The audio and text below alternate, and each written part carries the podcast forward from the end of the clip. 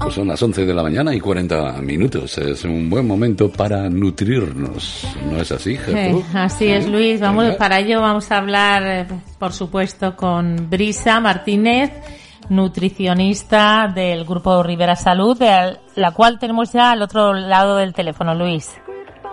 Muy buenos días, Brisa. Buenos días. Brisa, es que no te digo bien. Un segundo. Ahora. Buenos días. Ahora sí. ¿Cómo estás? ¿Qué tal? Muy bien, aquí esperando para hablar con vosotros. Bueno, pues eh, nosotros encantados de escucharte nuevamente porque queremos hablar de un tema que es muy importante, que muchas personas o lo han oído o lo llevan a cabo o, bueno, alguien se lo ha comentado, que es el ayuno intermitente. Sí, hoy en día está muy de moda, principalmente porque hace tres, cuatro años más o menos que se instauró pero hoy en día está a la orden del día. Y a, mí me gustaría preguntarle eh, si realmente es recomendable, cuáles son los mejores horarios para hacer el ayuno. ¿Cómo? Te comento. Sí. Bueno, esta teoría se basa, os comento así un poquito en qué se basa. Eso es. De los estudios de la nutrición del paleolítico, ¿no? Se remontaban a que antiguamente eh, nuestros ancestros se levantaban, ¿no?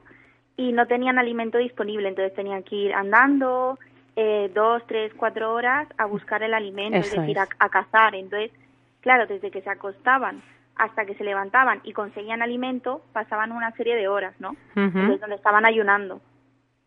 Cuando ya conseguían el alimento, pues ya podían comer durante un determinado tiempo, seis, ocho horas, y luego otra vez de vuelta a acostarse hasta el siguiente día. Es lo que hacía que pasaran entre unas 12, 14 horas de ayuno incluso 16.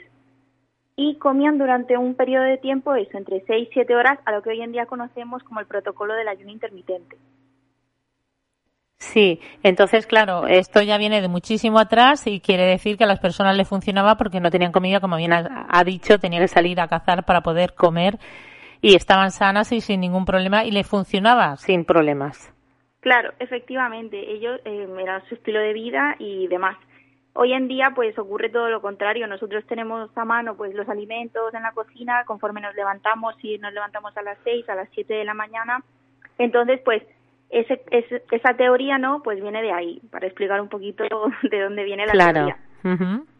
Y bueno, Sí, dime. Nada, perdón, no iba a decir, ¿y la práctica qué tal? ¿Cómo funciona? Ahora me va, me va contando. A nivel de práctica, ¿no? Depende un poquito de la situación de cada paciente, de cada persona, de sus horarios de trabajo, si se puede permitir eh, hacer tres, cuatro comidas durante seis, siete horas, de las 12 de la tarde a las seis de la tarde, por ejemplo.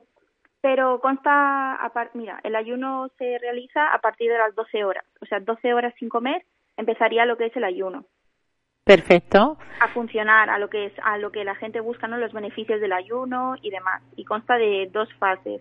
La primera fase sería restringir el consumo absoluto de comida, excepto líquidos acalóricos como pueden ser el agua, el té, infusiones, café, etcétera. Y la segunda fase que sería realizar eh, la ingesta de comidas, unas tres, cuatro comidas en un, en un rango de tiempo de unas 6, 8 horas, dependiendo del el horario que tengas. Como me comentabas, los mejores horarios para realizar el ayuno serían el de 16 horas de ayuno, 8 horas comiendo, sí. que sería el ideal, el que si ya estás puesto en realizar el ayuno intermitente, pues sería el, el ideal, ¿no? Para conseguir todos los beneficios. Luego también existe el de ayunar 12 horas y comer durante 12 horas, que es el que prácticamente realizamos en nuestro día a día sin darnos cuenta. Y luego ya pues estarían los más estrictos, ¿no? Que son 20 horas ayunando y 4 horas comiendo. A partir de 36 horas sería lo que conocemos como ayunoterapia, pero ya esto es otra cosa totalmente diferente.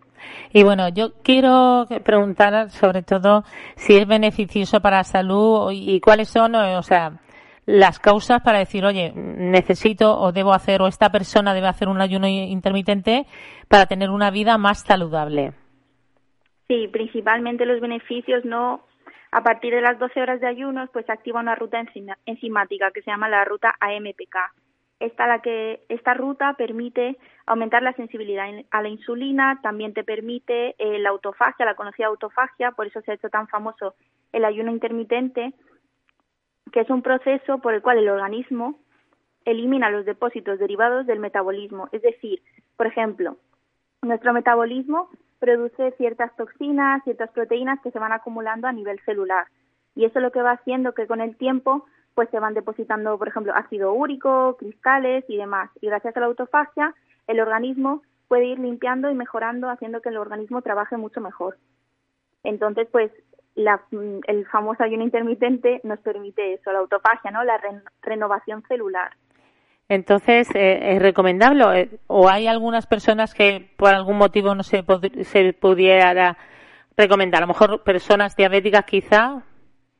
Eh, para la diabetes tipo 2 sí que se ha visto que siempre y cuando sea tipo 2, que es un buen protocolo. Porque puedes hacerlo durante 3, 4 días a la semana y lo que permite es que en ayunas baja la glucemia, baja la insulina y esto lo que hace es que los receptores periféricos de la insulina vuelvan a sensibilizarse, es decir, que vas cogiendo más em, sensibilización a la hora de que tú vuelves a reintroducir alimentos con carbohidratos y demás, pues te permite tener una mejor adaptación a ellos. Todo, claro, todo depende de cada caso, es ir probando. Este protocolo sí se recomienda, pero tres, cuatro días a la semana como mucho en personas diabéticas. Vale, el resto de personas sin, sin ninguna patología podrían hacerlo normalmente sin problema. Sí, sin problema. También uno de los beneficios del ayuno intermitente es a, nivel de salud intestinal. Mejora mucho, se ha visto que muchos pacientes, conforme iban haciendo el ayuno, se sentían mejor, no sentían que eh, pesadez intestinal, síntomas como reflujo gastroesofágico mejoraban, gastritis, colon irritable. También por pues por el estilo de vida ¿no? que se lleva cuando no, no realizas el ayuno, ¿no? Tú te despiertas a las 7, a las 8, enseguida estás desayunando. Luego a media mañana en el trabajo picando algo. Luego llegas a la comida tranquilamente, tienes tu primer, tu segundo plato, luego meriendas, vuelves a picar algo y luego la cena. Incluso hay ocasiones que hay gente que realiza un resopón, ¿no? Una recena. Sí. Entonces el organismo, el intestino, el hígado, el páncreas solo descansa unas seis horas al final, a lo largo del día. Está prácticamente todo el día en constante trabajo. Trabajo, claro. Entonces, pues de ahí salen esa exposición, ¿no? A, a harinas grasas refinadas, ¿no? De todo el día comiendo, no siempre se eligen las mejores opciones y pueden causar eh, los síntomas que comentaba, gastritis, reflujo esofágico, colon irritable y demás. Lisa, ¿y cómo se debe de romper el ayuno? ¿Con qué alimentos? Principalmente se recomienda romperlos con grasas saludables y proteínas. También se pueden, por ejemplo, incluir eh, fibras integrales, es decir, avena, se puede incluir también lo que es la fruta, pero principalmente se recomienda, eh, por ejemplo, aguacate, un huevo cocido, un huevo revuelto y ya después incluir la fruta. Vale, por ejemplo, con hidratos de carbono no estaría bien romperlo. Eh, preferiblemente si se puede, si, a ver, si se quiere comer una tostada, acompañarla de aceite y un poquito de jamón serrano, por ejemplo, no comer la típica tostada de mantequilla y mermelada, pues sería ideal siempre incluir una proteína. Siempre mejor tomar proteína, no solamente coger y tomar pasta y ya está. Bueno, la pasta con carne también podría ser. Claro, lo ideal que para romper el ayuno sería eso, empezar por ejemplo unos frutos secos, podrías empezar también con un yogur, se puede empezar también con lo que te comentaba, unos huevos revueltos. Claro, porque hablamos ya de la hora de la comida, vamos a hacer el de las 16 horas y vamos a comer a las 3 de la tarde. Por ejemplo, o lo que se puede hacer es eh, cenar antes, el día anterior, el hacer la última comida en torno a las 6, 7 de la tarde para que tú llegues a las 12, 11 de la mañana y poder realizar tu primera comida. Y ahí podrías, por ejemplo, incluir lo que comentaba, un desayuno o directamente si quieres puedes empezar con tu comida, siempre y cuando pues incluyendo proteína, de los tres macronutrientes, proteína, grasa y carbohidratos. Proteína, grasa y carbohidratos. Pues muy interesante. Y para personas que tengan alguna patología, alguna cosa, ¿está contraindicado o diríamos que casi o todo el mundo puede hacer el ayuno intermitente y es beneficioso? Está contraindicado en personas que tengan eh, problemas TCA, trastornos de la conducta alimentaria. Sí. Porque ya de por sí el trastorno de la conducta alimentaria em, no, no beneficia con este, con este protocolo ¿no? del ayuno intermitente te, al final te obsesionas un poco no con los horarios, con las comidas, qué puedo comer, qué no puedo comer, y no favorece a nivel a nivel mental. No se recomienda en esas personas, tampoco se recomendaría en personas que tengan diabetes eh, diabetes controlada tipo 1, que es una diabetes tipo genética, y autoinmune, perdón, autoinmune.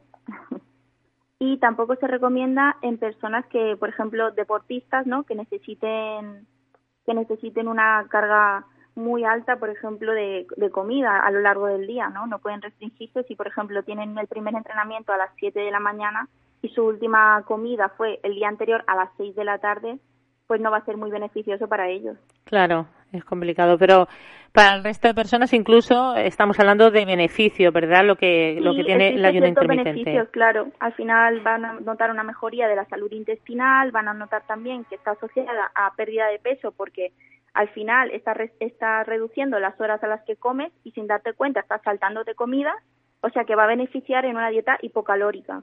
Al final la pérdida de peso también va a aparecer y eh, va a sensibilizar la insulina. Para la gente que tenga resistencia a la insulina también es un buen protocolo. Yo tengo que decir que lo he hecho alguna vez y lo que noto es más energía. Sí, por la mañana, sí. Se mm. libera una serie de hormonas que son la noradrenalina, la adrenalina, catecolamina. Y esa serie de hormonas te permite al no tener no, tener ningún alimento en el cuerpo, por así decirlo, ¿no? Eh, liberan esas hormonas que te dan cierta energía, entonces te da la sensación de que tienes incluso más energía que si hubieses desayunado. Totalmente, así lo, lo he sentido cuando lo he hecho, pues yo soy una persona de levantarme toda la vida, y, o sea, impensable salir de brisa sin desayunar, pero ahora todo lo contrario, cuando desayuno estoy, me encuentro un poquito peor, pues más pesada, etcétera, en cambio, cuando hago el ayuno me encuentro mucho mejor. Claro, eso suele pasar. Muchos pacientes relatan lo que tú comentas. Así también, ¿verdad? Bueno, Brisa, para terminar me gustaría que dejara un titular sobre el ayuno intermitente. ¿Cuál sería el titular? Eh, para mí, el, como el principal beneficio es el de la mejoría de los síntomas intestinales, sería el ayuno intermitente para la mejora de los problemas intestinales. Bueno, pues un gran titular para todas las personas que son muchas que padecen esos problemas, Brisa. Y muchísimas gracias de nuevo por, por entrar en esta casa en Torrevieja Radio. Estaremos, pues bueno, pendiente de más cosas para poder hablarlas y de verdad que gracias. Gracias a vosotros. Un saludo. Buen día. Adiós. Buen día. Adiós.